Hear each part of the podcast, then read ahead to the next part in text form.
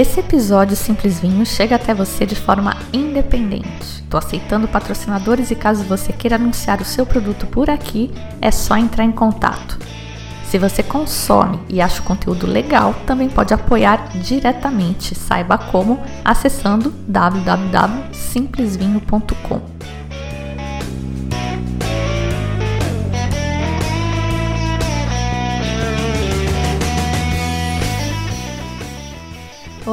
bem-vindos ao Simples Vinho, onde a gente desfruta toda a complexidade do vinho de forma simples, quase um bate-papo.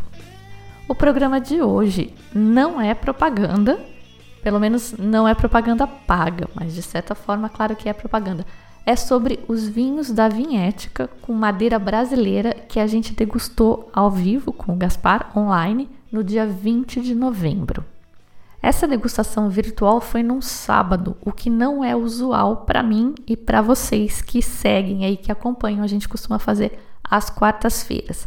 Mas foi zoada essa degustação, porque várias coisas aconteceram.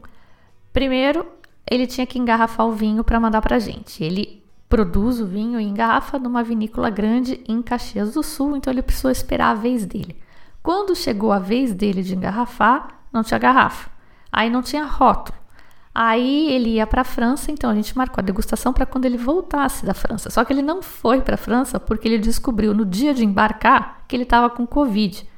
Aí ele acabou fazendo essa degustação. Ele manteve a data, né, que era para ele estar tá de volta já, mas ele manteve a data do dia 20 e fez de lá, no País Basco ele estava, madrugada, né? Ficou com a gente aí durante a madrugada. E aí eu não sei se foi por isso, mas muita, muita, muita gente acabou perdendo a degustação, não conseguiu participar e eu, Chonga, não gravei.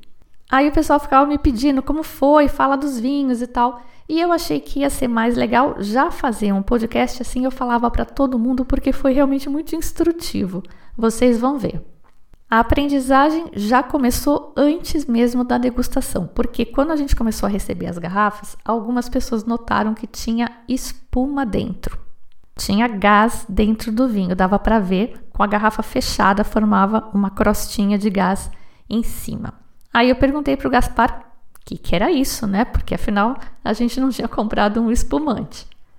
Alguns de vocês também vão compartilhar o meu trauma de vinho com gás, porque a gente teve uma experiência bem chocante há uns tempos atrás, que o vinho parecia um lambrusco de tanto gás que tinha dentro e era de uma fermentação malolática que aconteceu dentro da garrafa, o que, para todos os efeitos, é um defeito. Então, pedi para o Gaspar o que, que era aquele gás, se ele já tinha visto aquilo. Ele também não conhecia e ele foi perguntar para o cara que engarrafou os vinhos que estava lá na vinícola, ninguém mais, ninguém menos que Alejandro Cardoso. Se vocês se lembram, Alejandro Cardoso é um uruguaio que tem várias atividades aqui no Brasil. Ele é sócio da Estrelas do Brasil e ele dá consultoria para uma série de produtores, inclusive nessa vinícola onde o Gaspar engarrafa. Foi considerado o melhor enólogo do Brasil pelo polêmico Guia Descorteados 2021, que, se vocês lembrarem, também considerou o Clarete da Era dos Ventos como o melhor vinho tinto. E ele então explicou para a gente o que aconteceu. Tem um áudio dele explicando, provando o vinho para entender o que estava acontecendo e explicando o que, que eram essas borbulhas que a gente via na garrafa. Gaspar, o vinho não tem problema nenhum, né? Está perfeito. A nariz, boca, que não goste do estilo da nariz é uma coisa, mas a boca está perfeito. Hum.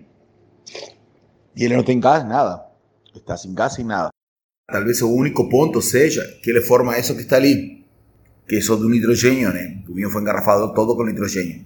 Mas isso não tem nada na taça, não passa para a taça. Entendeu? Gaspar explica melhor. Para evitar a oxidação dos vinhos e para dar mais longevidade para eles, sabendo que estamos colocando o mínimo possível de metabisulfito para proteger o vinho contra a oxidação no dia de engarrafamento, engarrafamos ele com nitrogênio. Por quê? É, o nitrogênio permite de tirar o ar e o oxigênio da garrafa para deixar um vinho mais é, protegido sem precisar de colocar metabisulfito. Então é por isso que pode ser que tem estas bolinhas que está em cima e Alejandro me passou que fica na garrafa e não fica no, no, na taça. E assim aprendemos mais uma, já começamos a aprender antes mesmo da degustação. Eu, pelo menos, nunca tinha ouvido falar em engarrafar com nitrogênio. Então, muito bem. O foco nessa degustação era provar os vinhos feitos em madeira brasileira, estagiados em madeira brasileira, que o Gaspar comentou lá no episódio 105. Se você não ouviu ainda, recomendo muito porque ele conta um monte de coisa legal lá. Os vinhos então eram o Sauvignon Blanc 2018, que estagiou quase inteiro em uma pipa de Jequitibá rosa de mil litros. Uma parte do vinho estagiou em madeira de carvalho normal, por isso que não foi 100% no Jequitibá rosa, isso o 2018. Já o 2021, que foi esse que ele nem engarrafou ainda, sim, ele é totalmente feito na pipa de mil litros de Jequitibá rosa. O Sauvignon Blanc 2018 ficou um ano na pipa.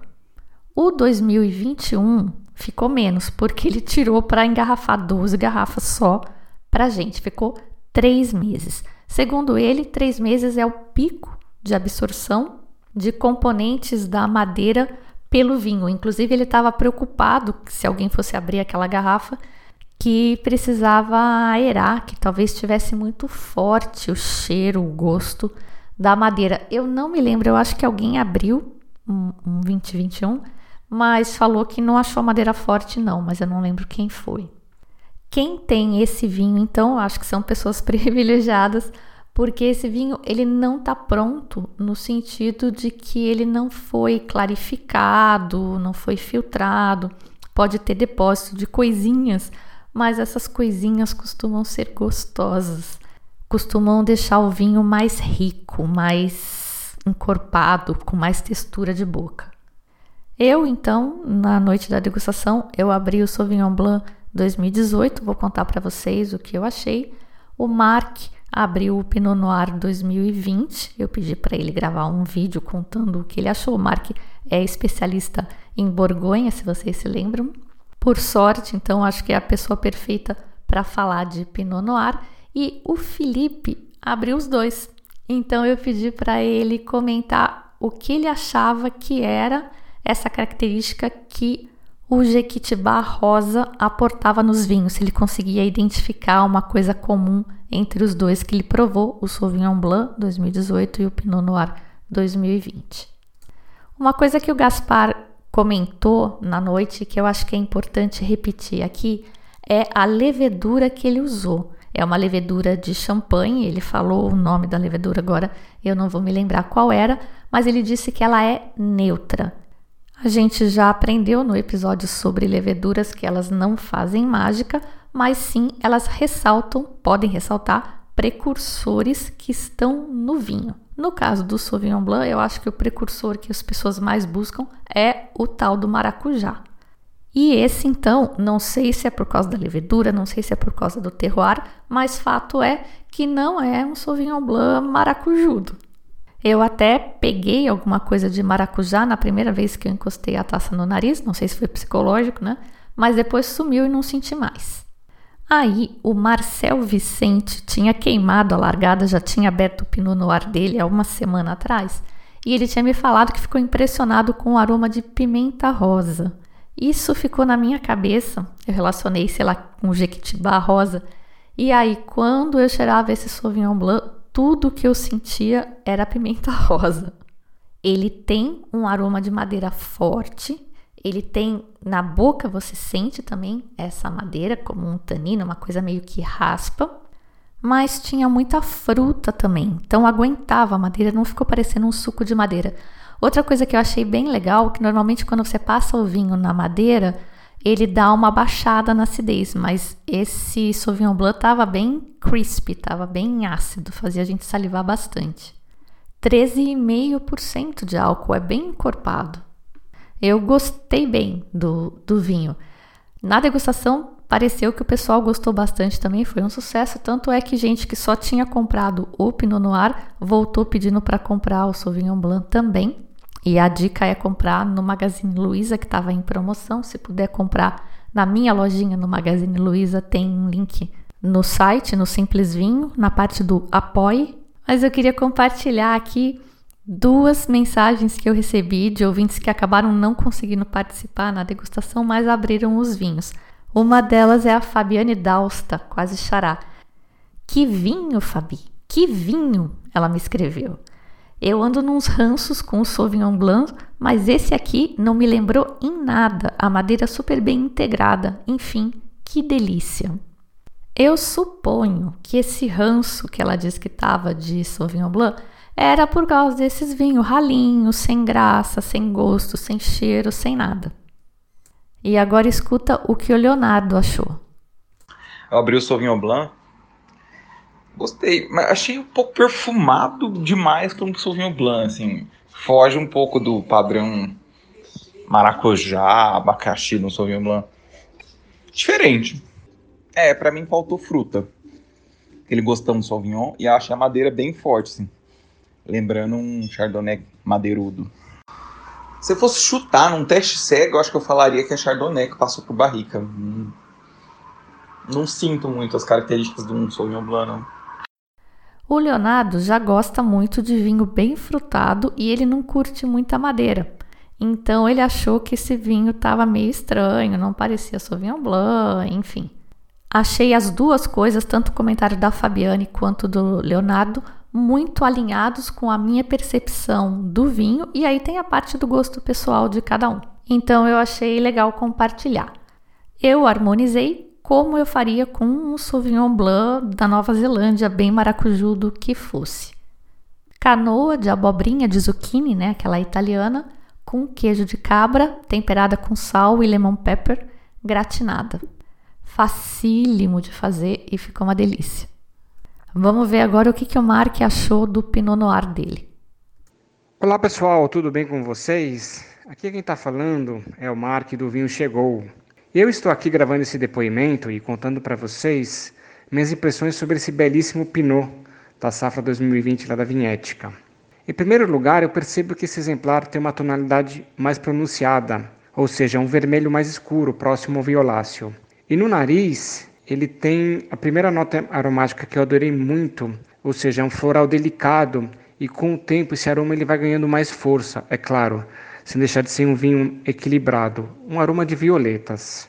Na boca temos algumas características que definem bem o Pinot do Velho Mundo, como por exemplo a Borgonha, uma nota de fruta fresca como morango e principalmente algo terroso e especiarias doces. Falando em frescor, que é uma característica do, do, de vinho de Pinot, a acidez ela é bem equilibrada, que torna esse vinho bem agradável. E ele tem só 12% de álcool, né? que é, ou seja, um vinho bem leve. Tem outra característica que me surpreendeu muito nesse vinho, foram os taninos. Quem conhece bem é, vinhos da uva de Pinot sabe que são vinhos leves, mas esse que eu degustei, eu achei que tinha taninos acima da média. E o conjunto do vinho todo traz um equilíbrio, na minha opinião, é, ele é elegante, ele tem um enorme potencial para envelhecer bem. Eu acho que foi um, um belo trabalho do Gaspar, né? Ele soube aproveitar um blend é, de uvas, né? Ou seja, as uvas têm uma parte que são do Planalto Catarinense, essas trazem um pouco de finesse, junto com as uvas do Sudeste, onde o clima é muito quente. E aí ele conseguiu, com essas uvas, equilibrar bem o álcool e a fruta. O que eu gostei muito dessa live foi toda a descrição feita pelo Gaspar sobre o seu trabalho e de como valorizar o terroir brasileiro, né? Não querendo apenas fazer um vinho do velho mundo, e sim produzir um autêntico vinho brasileiro, né? E no caso dele, é, que é o grande diferencial dele, com a madeira brasileira, né? O Jiquitiba Rosa, né? Parabéns para ele. Para finalizar essa conversa com vocês, qual que seria a minha harmonização com esse vinho? É, eu gosto muito de risoto ao fungo, que é um prato bem complexo e muito aromático. E eu acho que apesar desse vinho ter um, uma certa leveza, eu acho que a estrutura dele harmoniza perfeitamente com o prato. Tá bom, pessoal? Um grande abraço a todos, ótimas degustações e santé!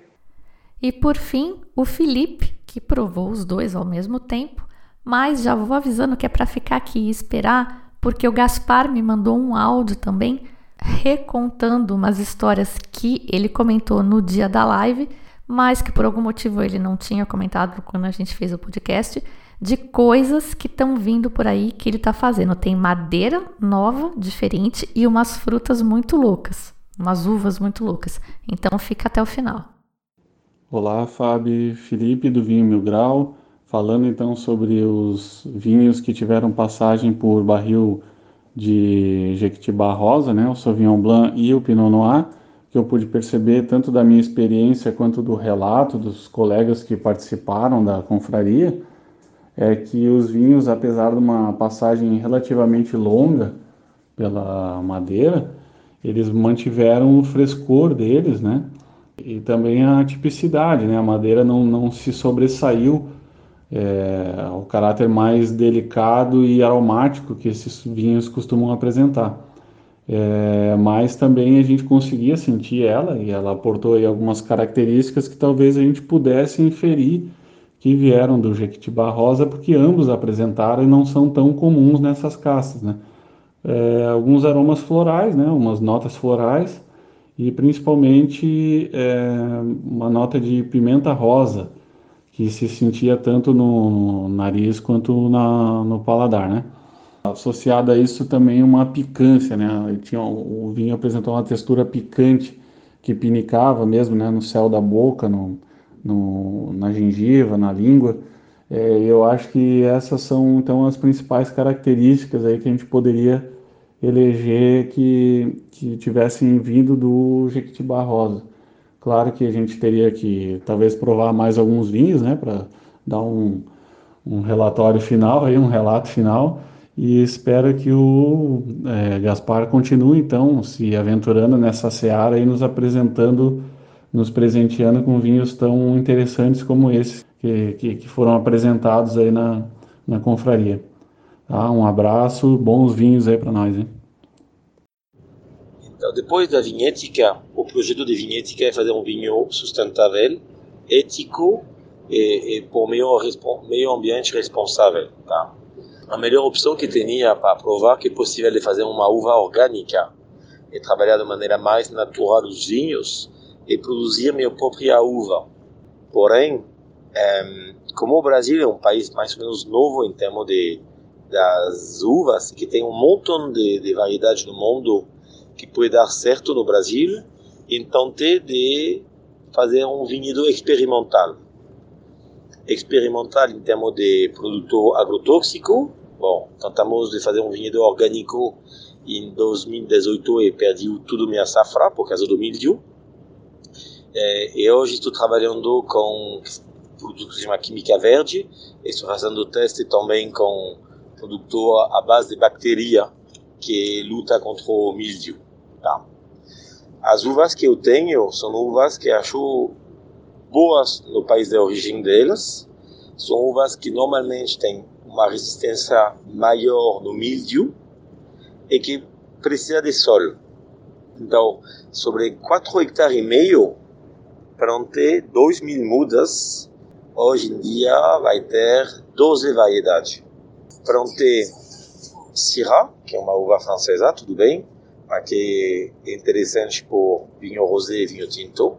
Syrah, Tanat, porque é uma uva que naturalmente é mais resistente no mildio e que é uma uva muito bacana que deu certo na, no Uruguai, país vizinho meu, lá da fronteira. Plantei Petit Verdot, porque durante cinco anos de, de, de vinificação eh, na campanha, vi que o Petit Verdot é uma uva que se encontra muito bacana em muita região do Brasil. Plantei também eh, o Cabernet Franc, o Saperavi. Saperavi é uma uva de Geórgia, por intermédio de um vinhateiro que se chama James Carl. Plantei a Alvarinho, uma uva branca que tem uma resistência no mildio. Plantei a Rinto, que é uma uva que vem do Portugal, que achei bacana Estou plantando a Círtico, uma uva da Grécia. Não sei se vai ser muito boa, porque até hoje tem mais é, mancha do mildio. Vou plantar o ano que vem Baga, Nebbiolo Então, e ainda me falta uma uva. Eu vou plantar o Savagnin e a Noziola. Então, o que acontece? São tudo uvas, são experimental, porque são pedacinho do campo e meu projeto não é fazer um vinhedo enorme. A ideia é fazer um vinhedo de 4 a 5 hectares que uma pessoa só conseguia cuidar. Trabalhamos sobre o Porto Enxerto. Acredito que o Gravesa, que é um Porto Enxerto diferente, que dá menos um, potássio no vinho, então significa que permite um, um, um pH mais baixo. Plantei sobre 3.309 então estamos fazendo bastante teste para ver qual é a melhor uva que dá certo na campanha em Santana do Livramento.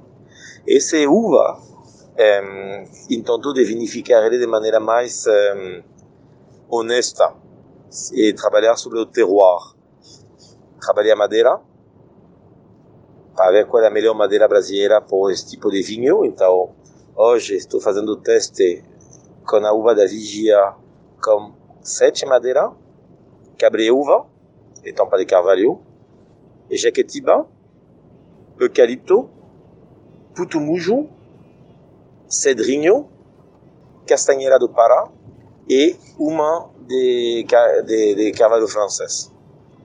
A ideia é fazer um teste de sete madeira com um montão de uva. Como estou vinificando em casa, me permito de colher a uva a diferentes momentos por exemplo, colhemos o Tanat em três épocas.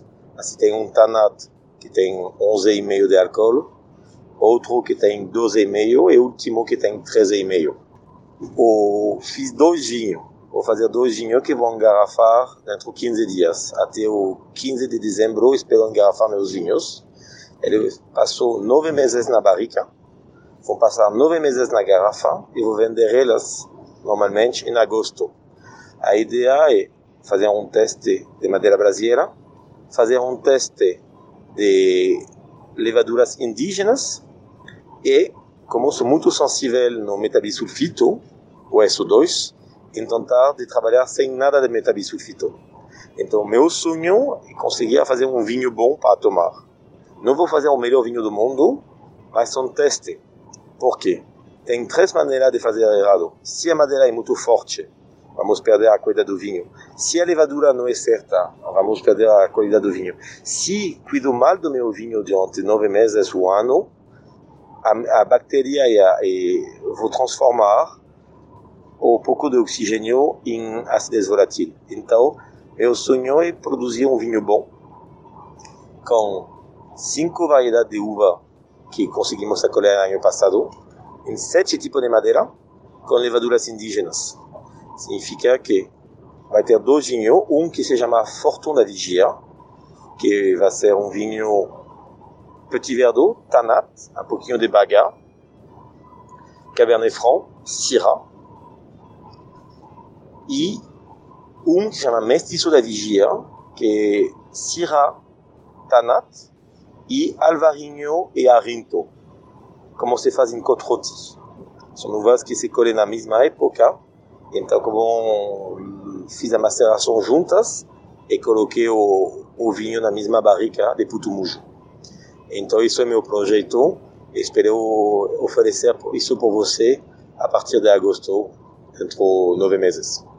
É isso. Obrigado. E gostaria de ter um retorno sobre a, a colheita desse vinho, sem metabisulfito, com levadura indígena na madeira brasileira. Obrigado a você. Tchau, tchau. E foi isso então, gente. Um episódio de podcast fora de pauta e não planejado, mas que eu acho que foi essencial para transmitir o que foi essa degustação e deixar a galera curiosa para provar os vinhos, os que já estão no mercado e os que vão sair aí no ano que vem, que eu acho que está valendo muito a pena. Eu sou a Fabiana Knossaisen e vou ficando por aqui com um simples vinho. Tchim, tchim.